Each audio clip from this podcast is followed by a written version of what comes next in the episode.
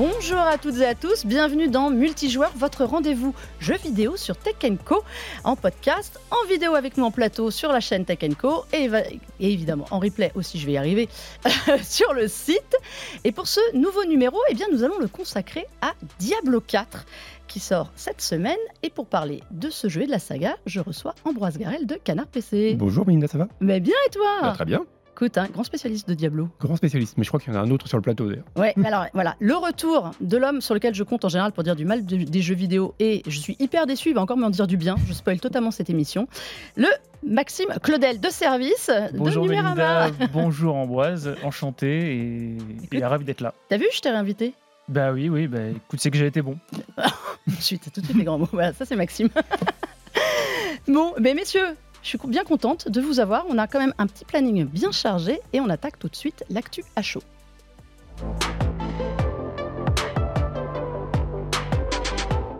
Alors, pour commencer, eh bien, cette actu, on va la faire en prévisionnel. Euh, dans quelques heures, le Summer Game Fest démarre, c'est-à-dire le mois de juin du jeu vidéo comme avant, mais plus sous bannière E3. Euh, ça veut dire qu'il n'y a plus de convention comme avant, mais il y a toujours les conférences. Et ça commence eh bien, avec le Summer Game Fest show euh, de Geoff Keighley ce soir. Qu'est-ce qu'on en attend, Maxime? Eh bien, on ne sait pas trop finalement. Ben oui. Mais je pense, Merci. je, mais je, je pense que comme d'habitude, il se fendra de quelques tweets euh, à quelques heures de la conférence pour dire il y aura ça, il y aura ça, il y aura ça, il y aura ça.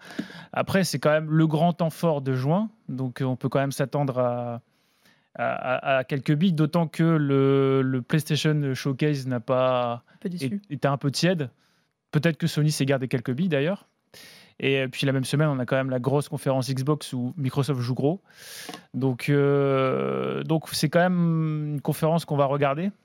Et euh, on espère qu'il y aura des on espère qu'il y aura des surprises. Après, on sort quand même d'un premier semestre assez dense. Est-ce qu'on attend encore en fait vraiment des surprises? C'est ça ma question. Parce qu'on parle, on parle de Death Stranding 2 de Kojima qu'on attendait peut-être éventuellement euh, au PlayStation Showcase, qui est un ami de Geoff. qui est quand même l'ami de Geoff. Donc normalement, je pense qu'il lui a peut-être réservé la primeur.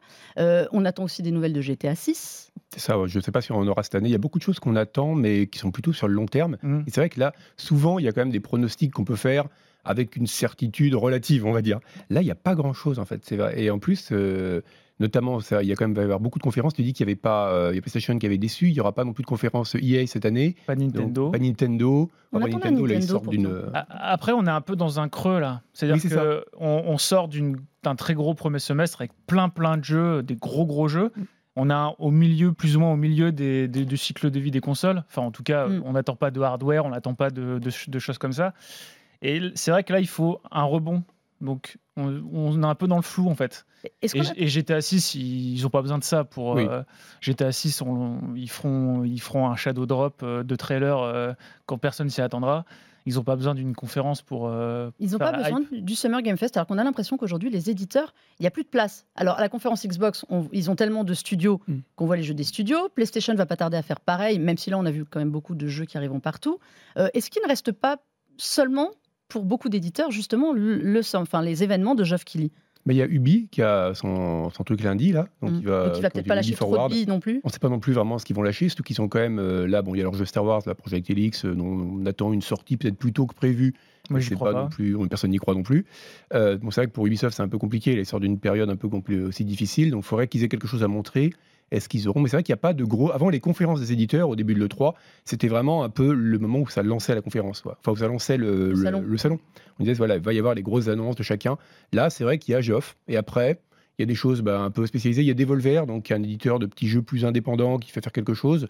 Sinon, il y a des choses un peu thématiques. Il va y avoir le Wholesome Game Ah, Fest, par exemple. Ah, les moi, je jeux. recommande à Mais tout oui, le monde, jeux mignons. j'adore. C'est sur les petits jeux mignons, c'est rigolo. Mais c'est des choses voilà, très spécialisées. Euh, pareil, le, ben, le, le PC. euh, c'est- PC euh, le- PC Game Show. PC PC Game Show, ouais, ouais. genre, je- Et il y a le Future le Game. Show aussi qui est là. Donc voilà, c'est des choses plus shows. spécialisées. Il y a pas, ça, c'est des game show. Il n'y a pas de, il y a plus vraiment cette espèce de grande messe des éditeurs qu'il y avait avant. C'est peut-être le seul changement qu'a fait, qu'on a vraiment connu dans le post 3 en fait. J'ai quand même l'impression que les temps forts, c'est plus, on les a plus aux Game Awards finalement. Mm. Les grosses annonces de jeux vidéo, j'ai plus l'impression qu'elles sont réservées pour la, les Oscars de jeux vidéo qui ont lieu en décembre, ouais. Où là, généralement, euh, là, Geoff, pour le coup, il tease euh, trois semaines, trois, trois, trois mois avant en disant qu'il y aura ça, ça, ça, ça, ça. Mm. Là, c'est vrai que on n'a pas l'impression que c'est la semaine prochaine. Moi, j'avais oublié que c'était la semaine prochaine. Enfin, que c'était cette semaine. Ouais. Mais c'est vrai, mais c'est, vrai que le, le problème qu'il y a, c'est que on- pourtant le calendrier, c'est le même calendrier des conférences Mmh, de tout à l'E3. fait, ouais. Mais ça On est- on resté. en fait. Et donc tout le monde est revenu. On a dit le 3 est mort. Mm. Alors le 3 n'est pas officiellement mort, mais n'a pas lieu non plus La cette marque année. E3. Mm. La marque 3. Mais en fait, l'esprit quelque part perdure puisque tout le monde a pris ses rendez-vous Mm. exactement au même moment. Mm. Dimanche, euh, c'est Xbox. Ça a toujours été, ça a lundi. toujours été ça. Microsoft a toujours été le dimanche. Alors non, ça a été lundi. Souviens-toi, il y a très longtemps, c'était lundi matin. Sauf que l'année où ils présentent euh, Project Scorpio, donc euh, qui allait être la Xbox, One X, ils sont euh, devancés parce qu'en même temps se tient la conférence d'Apple, la keynote d'Apple de euh, WWDC. Et qui annonce plein de choses et ça passe complètement sous les radars. Et ils ont depuis décalé, avancé au dimanche euh, pour être tout seul. Donc là, on parlait d'Xbox, on attend Starfield, on attend qu'il se relève aussi de deux choses euh, la sortie foirée de Redfall, Ouais. un chat un chat, Mhm. et le, pro- le rachat de Activision Blizzard qui s'éternise. Non, mais au-delà de ça, il faut aussi qu'ils se rachètent de l'année 2022 qui a été, euh, je vais pourri, on va dire les mots, en termes de, de- de- de nouveautés. Enfin, 2021, ils avaient, ils avaient réussi à enchaîner euh, Forza. euh, Ils avaient- la fin d'année avait été quand même assez. C'est quoi un Gears Non, qu'est-ce qu'ils avaient Je ne sais même plus. Euh, Halo Il y avait euh, ouais, Halo, Halo, Forza et euh, Psychonauts 2. Mm. Vous avez eu cet enchaînement-là en fin d'année. euh, Et Age of Empires 2 aussi, je crois. Mm. Ou 4. Le 4, 4. Quatre. Age of Empires Le 2, 4, c'est un remake remaster. On, avait eu cet enchaînement-là en fin 2021. 2022, il n'y a rien Mm. eu. Là, premier semestre 2023, on a Redfall qui est, Oui. qui est juste euh, bah, Redfail. Et surtout, ils étaient Oh, quand même c'est pas ils quand même pas mal impliqués en plus. Ouais. Et C'est pour ça que ça a été dur pour Et eux. de- surtout- ouais. Phil Spencer a dit. Ouais, Phil Spencer lui-même. euh, a réagi en disant il que... s'excusait presque comme s'il avait développé le jeu. quoi. C'était. euh, Et surtout, ils ont racheté euh, 150 000 studios. Et pour l'instant. Euh, Bah, le Et- premier, c'était Redfall, et, vraiment. Quoi. et- et il y a quelques années, ils avaient annoncé plein de jeux, Avov, de Fable, le reboot de, le, le reboot de Fable, Ils ont, tous ces jeux. ils dont ont on a teasé plus- Fable. dont- Là, ils ont teasé Fable. Mais tous ces jeux dont on n'a plus entendu parler depuis, quoi. Donc Fable, a priori, on le verra, parce que Il y aura franchement, Forza. Franch-. Franchement, le... alors il y aura Forza Motorsport, parce que ça, ils, ils- ils font des annonces régulièrement. Mais Fable, Fable on a eu ce, ce tweet assez drôle où ils ont mis cette petite vidéo où on comprend la poussière. Pour les gens qui ont déjà joué à Fable, Mm. Euh, on retrouve les automatismes. On devrait quand même voir Fable un moment. Mais, mais surtout, là, Microsoft, ils ont vraiment un boulevard parce que on sort, comme je le disais, d'un PlayStation Showcase qui est un peu tiède. Là, ils ont, ils ont vraiment, là, ils ont vraiment l'occasion de, de vraiment taper du poing sur la table. S'ils se loupent encore une fois sur cette conférence, enfin, je veux dire, à un moment donné, euh, S'ils si, se loupent sur Starfield, surtout. c'est Oui, ça c'est, je pense qu'il y a vraiment, euh, c'est leur gros investissement du moment. quoi. C'est pour ça que ben, il y a tout vers le Starfield direct là, Mm. ils vont vraiment le, vraiment parler uniquement du jeu pendant une partie de la, de la conf et c'est vraiment important pour eux. Enfin, vraiment, je pense que c'est le- si Starfield se plante, ça va vraiment être très très difficile pour eux de remonter derrière. Bon, Mm, ben, ce mm. sera la surprise de la semaine. On en parlera dans une prochaine émission de tout ça. Mais c'est vrai que pour une fois, on ne sait pas à quoi s'attendre de, Il y a pas de de hype. tout ça. Il y a pas eu ça. Il y a, n'y pas de hype en fait. Mais c'est aussi que je pense qu'il y a une sorte de fatigue parce que là, on sort d'une période Mm. très très très très dense. Et que, bah, comme tu disais, ils ont maintenu cette espèce de rendez-vous de juin parce que c'est devenu une habitude depuis maintenant quoi, trois décennies. Quoi. Ouais. C'est en juin, il y a cette espèce de grand moment où le jeu vidéo parle un peu de l'actualité, en gros des six mois prochains. C'est le début de la montée vers Noël. Quoi. Mhm. Et là, euh, ben oui, il y a cette habitude qui a été conservée, alors que le calendrier, bah, cette année, a été chargé au début. Donc c'est, on a presque l'impression que les gens le font un peu parce qu'il faut le faire. Oui, mais part. ça, on arrive, dans- on arrive complètement dans un creux de sortie. Déjà. Alors, s'il reste Final Fantasy XVI euh, en fin de mois, mais c'est vrai que sur la fin d'année, on va être un Ouais. peu. Il y aura, il y a Bah, y aura Spider-Man, quoi. Sp- Spider-Man et, Starfield. Il y aura Ouais, le jeu. Pinocchio en, en août, Ah oui, on qui risque oublié. de faire un peu parler de lui quand même, je pense. Oui, c'est vrai, j'avais oublié. Euh, mais sinon, ouais, on n'a pas trop de visibilité sur, euh, Bah voilà, sur la fin d'année. Bon, après, on aura des dates euh, tôt ou tard, mais Bah, Peut-être qu'on les aura là, Mm. pendant le Summer Game Fest. On aura des démos, ça c'est sûr. On Mm. verra à quoi on joue. Mais bon, ce sera. euh, après, on est déjà quand même bien occupé. hein. On va Ouais. pas se On a un peu de quoi euh. faire d'ailleurs. Et ben d'ailleurs, on va passer. Merci pour cette transition absolument divine. pour savoir comment vous allez occuper votre début du mois de juin avant la suite avec Diablo 4. Messieurs, on est là pour parler surtout de Diablo 4 qui sort euh, donc le 6 juin officiellement. Euh, C'était le 2 pour ceux qui avaient euh, précommandé. Donc le jeu, le jeu est sorti, est dispo. Et qu'est-ce qu'on en pense? Maxime, tu as juste mis. euh, J'ai mis la note maximale. Parce Mm. que c'est un 10 sur 10 romantique. Je l'assume à 100%. Euh, je suis tombé amoureux du jeu. Euh, je suis notamment tombé amoureux de la direction artistique du jeu. Je trouve que c'est un jeu sublime. Mais vraiment sublime. La proposition artistique, elle est. Enfin, d'un décor à l'autre, ils arrivent à, à trouver ce petit truc qui t'accroche. C'est limite contemplatif. Alors que tu passe quand C'est un jeu sombre, c'est un jeu Ouais, extrêmement c'est extrêmement sombre. sombre, mais c'est un retour un peu au- à ce qu'on aimait parce que Diablo 3 pour moi c'était le cirque Pinder en fait. C'était ultra coloré, c'était euh, Ce qui a été énormément reproché à Ce qui l'époque. n'était pas. Diablo dans l'esprit. non. ça. Et là c'est plus un. Mais dès la première bande annonce en 2019, on savait que c'était un retour au, au trip un peu gothique, sombre, euh, Mm. Poisseux. Et mais ça rend le jeu sublime parce que euh, il maîtrise tout de A à Z. Et le fait d'avoir un monde ouvert euh, et puis des actes un peu déconnectés, t'as pas ce, ce passage de la forêt à- au désert euh, qui, qui tranche. Là, c'est vraiment tout est cohérent. Alors, tu as toujours les, les, les biomes euh, qui sont Mm. chers à, à la saga, mais il y a beaucoup plus de continuité. Et franchement, il y a. Enfin, tu, tu vas aller dans une, tu vas aller dans une grotte. Un coup, ça sera une grotte classique, et la grotte d'après, ça sera un espèce de temple un peu, un peu, un peu bizarre, un peu. Enfin, vraiment, c'est la proposition artistique pour moi, elle a tombé. Et quand tu as un jeu où le gameplay finalement euh, est plus ou moins, enfin plus ou moins le même, c'est un, un peu simplifié, mais depuis le premier, enfin c'est Monopoly Oui. en fait. C'est, Oui. il y a cette dimension. Il y a un côté là. casino, il y a un côté. Voilà. Je pense que quand tu, quand tu soignes, t'as plus qu'à soigner la forme et le contenu. Et la forme, là, elle est pour moi irréprochable. Et le contenu, de base, est déjà conséquent. On verra ce que Blizzard en, en fera. Mais en tout cas, moi, je suis séduit sur. Ouais, je suis séduit. Franchement, c'est un, un très, très bon mais jeu. t'es complètement Ah ouais, amoureux de ce je- jeu. Je suis, Je déçu. Il ne me, il ne me- il- maintenant, il, me- il est incapable de me dire du mal d'un jeu. C'est terrible, une ça. déception totale, ce garçon. Mais je vais pas en dire du mal non plus. Mais, oui, mais toi, alors, je, eh, je suis assez d'accord. Il y a un point sur lequel je suis pas d'accord. On va quand même essayer de Ah. créer un peu de confrontation. je suis rassuré. C'est quand tu dis, alors c'est vrai que le gameplay est toujours un peu le même, parce que le principe, bon, pour Sur ceux qui ne connaissent pas Diablo dans l'essence, c'est en gros, c'est vraiment ce qui est inspiré de la, la base du jeu de rôle, c'est-à-dire ce qu'on appelle le porte-monstre-trésor. Donc on va euh, rentrer dans une pièce ou une grotte ou quoi que ce soit, tuer des monstres, récupérer des armes, de l'équipement, ce qu'on appelle du loot, pour avoir un personnage plus puissant, pour tuer des monstres plus puissants, récupérer des meilleurs trésors, etc., jusqu'à ce que mort s'en suive. Et euh, donc ce point-là n'a pas changé. Mais d'un jeu à l'autre, ça a quand même beaucoup évolué. C'est-à-dire que le premier, par exemple, était assez punitif. On pouvait notamment, c'était inspiré vraiment de ce qu'on appelait les roguelikes, qui étaient des vieux jeux des années 80 avec des donjons aléatoires, euh, des jeux très très difficiles où la mort était définitive. D'ailleurs, c'est une option qui est encore dans Diablo, qu'ils ont gardé historiquement. Et, euh, et c'est des jeux, c'est le premier, par exemple, il y avait des objets. C'était rare d'avoir un objet sans compromis. Par exemple, vous pouvez avoir un objet qui améliore le personnage ou une, une fontaine qui améliore le personnage, mais qui lui apporte aussi en, contre- en contrepartie des pénalités.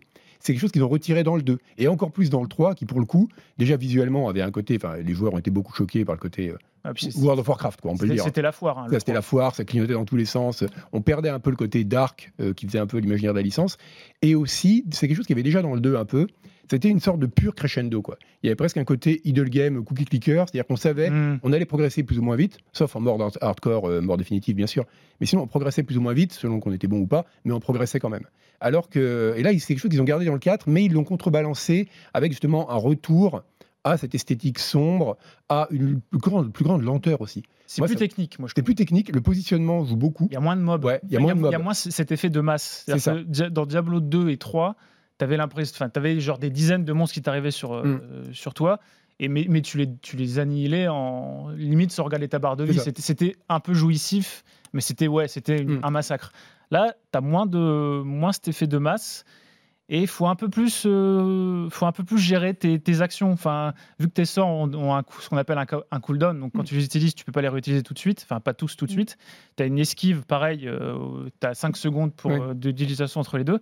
Il faut vraiment, faut faire attention. Faut gérer mieux tu son peux effort. mourir. Tu peux plus mourir en tout cas. Il y a une très bonne mécanique sur la gestion des potions de vie notamment, qui est toujours une sorte de quadrature du cercle pour les créateurs de ce qu'on appelle des hack and slash, donc ce genre de jeu. C'est comment faire. Et euh, donc il y a plein de jeux qui ont tenté des choses différentes. Path of Exile par exemple qui avait tenté des potions un peu différentes qui donnent des effets en plus. Mais euh, là l'idée c'est d'avoir des charges dans les potions. Donc ce qui fait qu'on sait qu'on peut pas soigner pendant, pendant les combats de boss. Il faudra arriver euh, affaiblir un peu le boss pour avoir accès à certaines, euh, enfin récupérer des charges pour sa potion.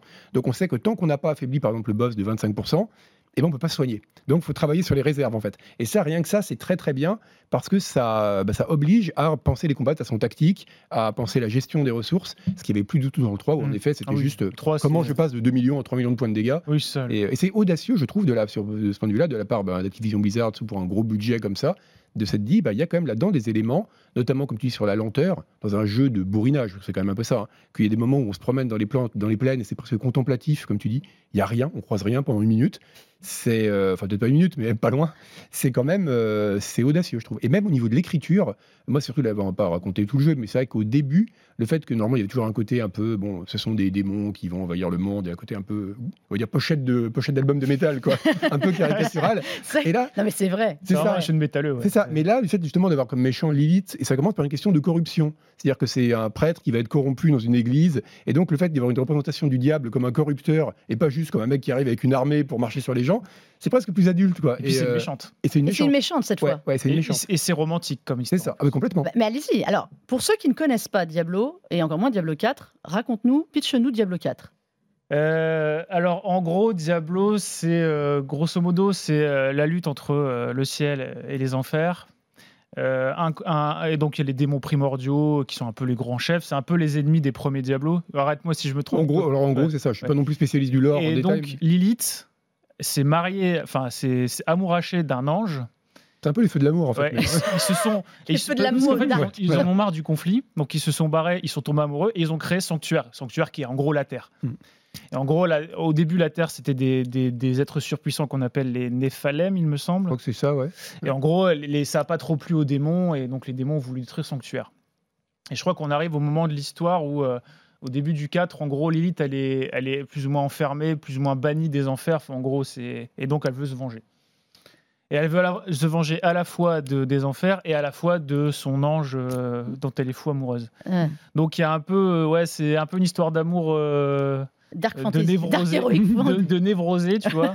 Et il y, a ouais, il y a vraiment ce côté conflit entre euh, les, les cieux et les enfers. Et en gros, les humains sont un peu entre les deux et c'est un peu les, deux, les victimes collatérales. Ouais. Mais ils ont toujours joué sur un côté un peu mythologique qui était assez intéressant. À chaque fois, de façon différente. Bon, on parlera pas du 3 parce qu'on va être poli, mais enfin, l'histoire en particulier qui était vraiment. euh, même plus. caricature, voilà, qui était vraiment caricatural. Et, euh, mais le, le premier était intéressant parce que le premier, bon, comme c'était quand même un jeu donc, de 97, c'était un plus petit budget pour l'époque et c'était très resserré justement. C'était l'inspiration de ces roguelikes, les jeux où on descendait dans un donjon là.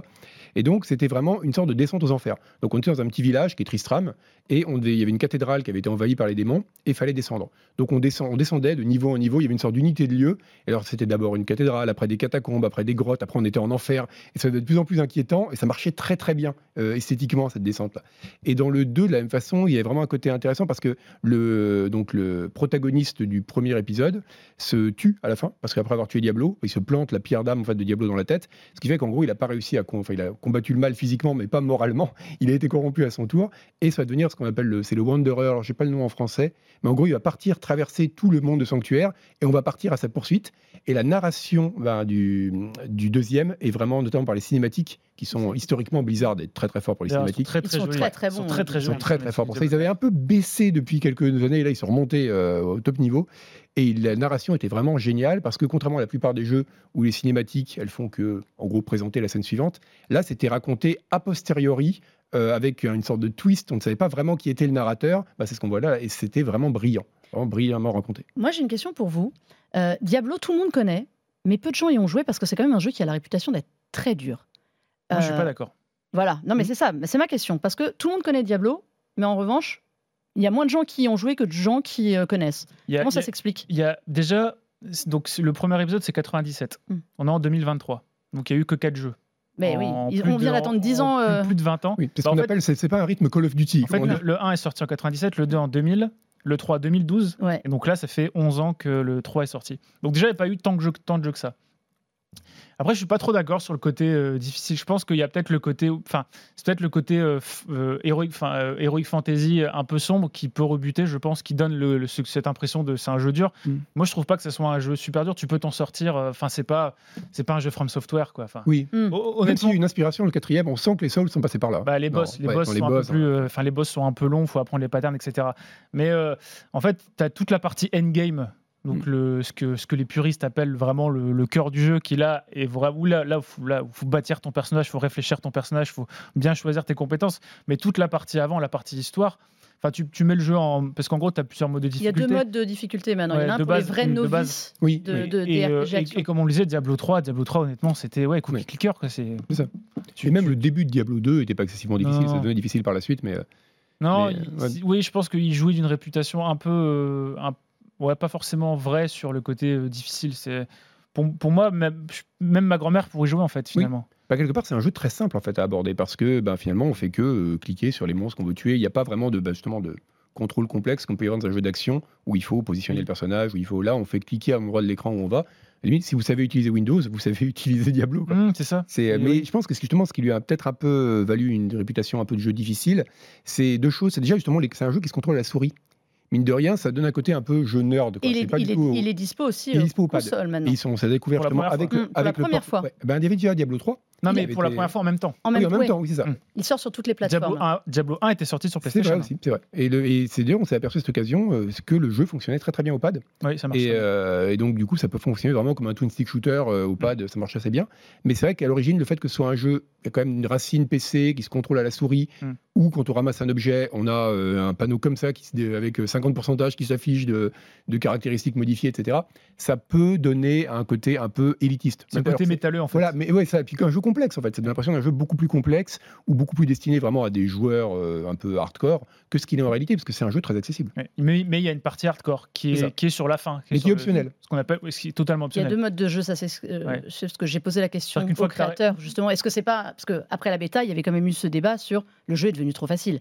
Hmm. Et en fait, ils disent non. Ils ont mis deux modes de jeu. Ils avaient fait une bêta un peu plus accessible euh, pour justement brasser de nouveaux joueurs, mais euh, le jeu reste en mode débutant ou euh, spécialiste de Mais- Diablo. Mais Et puis surtout, après chaque bêta, il y a des joueurs pros qui se plaignent que c'est devenu trop facile de toute façon. Donc, C'est le mais- principe. mais surtout Blizzard, euh, Blizzard, a, enfin, Blizzard a, a dit qu'on se, qu'on ne se sentait jamais surpuissant dans le jeu. Moi, personnellement, je l'ai ressenti. C'est-à-dire qu'il y a des moments, il y a des passages où j'avais l'impression d'être, d'être, surpui- d'être, d'être un peu plus puissant que, que, ce- que ce sur quoi je tapais. Et genre, 5 niveaux après, j'avais l'impression d'avoir régressé de 10 niveaux. Alors que, tu vois, il y, a un- y y a système de scaling dans le jeu, donc tu, tu combats jamais des, des ennemis plus, plus puissants que toi, mais toujours au même niveau que toi. Ce qui est d'ailleurs ce qui peut faire débat, parce que du coup, oui, t'as pas de, il y a moins le sentiment de progression. Quoi. et, euh, et c'est vrai que du, du coup, ça donne un bon équilibre parce qu'il y, aura- il y a des moments où c'est un peu plus euh, pisse et il y a des moments où ouais, faut un peu plus, euh, un, un peu plus se donner quoi.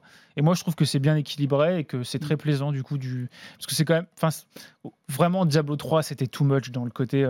moi, je me souviens, mon perso au début, les cinq premiers niveaux, j'avais pris un, un spécialiste des sorts, donc oui, tu, tu, tu pouvais mourir, mourir vite tu si tu gérais mal. Mais au bout de 10 niveaux, dès que tu dès que as accès à des sorts puissants, ouais, je regardais même pas ma barre de vie quoi. C'était vraiment, c'était, euh, j'étais- j'avais l'impression d'être un tank, euh, un tank Panzer et j'appuyais comme un, Ah ouais. co- comme, Mm. un, sans réfléchir et ça marchait quoi. Là, là, il y a, il y a pas ça quoi. Bon. Juste pour finir, il y a un point dont tu viens de parler, c'est ça qu'on a complètement oublié. On a dit beaucoup de mal de Diablo 3, mais il a quand même apporté, notamment avec une extension qui est sortie après pour rattraper un peu ce qui allait pas dans le jeu, euh, quelque chose de totalement novateur, c'est la possibilité, ce qu'ils appelaient le mode aventure, qui en gros était la possibilité de se déplacer librement dans le monde. C'est-à-dire que la plupart des hack and slash, notamment des Diablo, on devait faire l'aventure une fois et on la refaisait en boucle, alors d'une Mm. façon plus- un peu plus difficile à chaque fois. Et bon, il y a des gens qui aiment ça. Moi, j'ai toujours trouvé ça incroyablement pénible, parce Moi, que j'ai pas envie de jouer en boucle. Voilà. Voilà, j'ai pas envie de c'est refaire très 57 fois la, la même C'est séquence. ça. Et là, Diablo 3 avait apporté ça, qui pour moi était une révolution dans ce genre de jeu, de dire, ben, puisque finalement c'est un jeu, on y joue pour tuer des monstres et trouver des objets amusants et créer un personnage, autant le faire librement.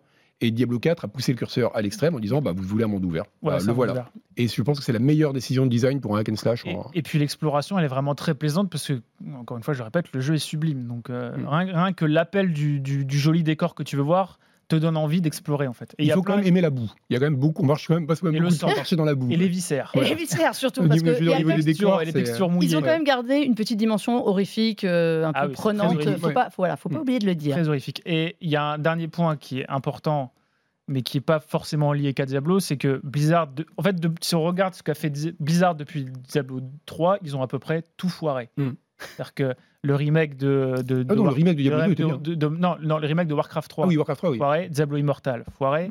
Là, ils sont en train de tuer Overwatch 2. Le, le remaster de Diablo 2 était très bien. Le remaster de Diablo 2 Mm, était Moi, très bien. fait le dire. Et donc, ça fait quand même plaisir de voir que Blizzard peut encore faire des bons trucs. Quoi. Mais là, je pense que c'est un peu comme ce qu'on disait en ouverture sur euh, Starfield. euh, Ils pariaient beaucoup. C'est Ouais, comme bah pour oui, Microsoft avec Starfield. Ils pariaient beaucoup sur Diablo 4. S'ils s'étaient plantés là, Ah Ça oui, aurait été c'est- compliqué ah pour eux oui, Oui, derrière. parce que vraiment, là, les, les casseroles qui se traînent depuis. euh, sans parler de les questions de management. Oui, enfin, bon, oui, il y a en beaucoup de plus, choses en en interne. dehors en plus, Diablo. ouais. ouais, ouais, c'est- Mais ça, est-ce que c'est pas aussi la meilleure euh, pour, pour Xbox euh, aussi un argument de dire il n'y a pas que Call of euh, dans ce qu'on veut racheter, il y a aussi Oui. du très bon Diablo. Oui, oui, tout à fait. Accessoirement. Ah, clairement. Oui. Et bon, voilà. Donc c'est déjà disponible Diablo 4 sur toutes les consoles pour une fois. Donc euh, l'avis de ces Sauf messieurs, Switch. bah, foncez, sauf Switch, oui, bah, qui a envie de jouer. Et on va se faire très vite pour terminer un à quoi on joue. Et vous allez voir, je vais complètement changer de catégorie.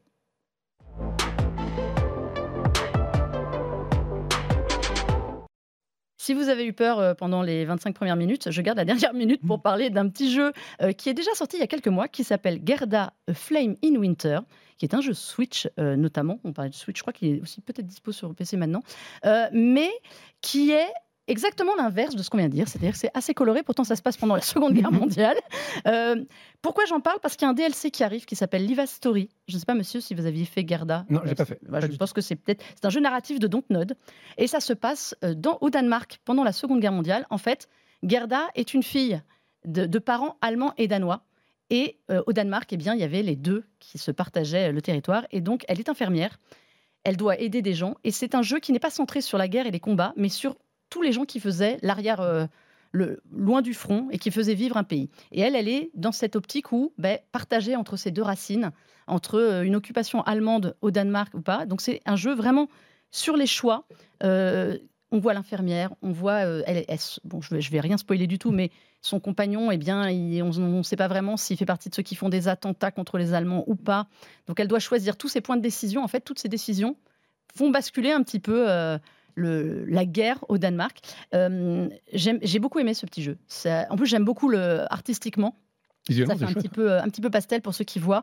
Euh, c'est un parti pris artistique qui est très très sympa. C'est pas le jeu du siècle, c'est pas Diablo, mais voilà, c'était pour contrebalancer euh, toute cette noirceur de Diablo euh, et pour vous dire que c'est disponible en DLC, donc avec un- une extension sur un autre personnage, mais toujours dans cette optique de la Seconde Guerre mondiale. Ça participe un peu à tous ces jeux de guerre qui ne parlent pas de guerre en fait. Exactement. Enfin, de la guerre en. Il y avait Whisper of Mine qui était vraiment. euh, Il y avait, euh, Voilà. Eh ben, c'est un peu inspiration euh, d'Histoire of Mine. Eleven Ouais. Memory- euh, Eleven Eleven Eleven Ouais, ça aussi. c'était un peu dans le même Et genre. puis, ben, on jouait ça- un chat et- même. et- hein On jouait un chat. moi. On jouait, c'est vrai. Et Et, euh, le, le jeu, Inconnu. et le jeu du boy. ouais, Et voilà. le- Et ouais. le soldat inconnu qui existe, dont le deuxième est un jeu euh, Netflix. Netflix. Si vous avez Netflix, vous pouvez y jouer gratuitement.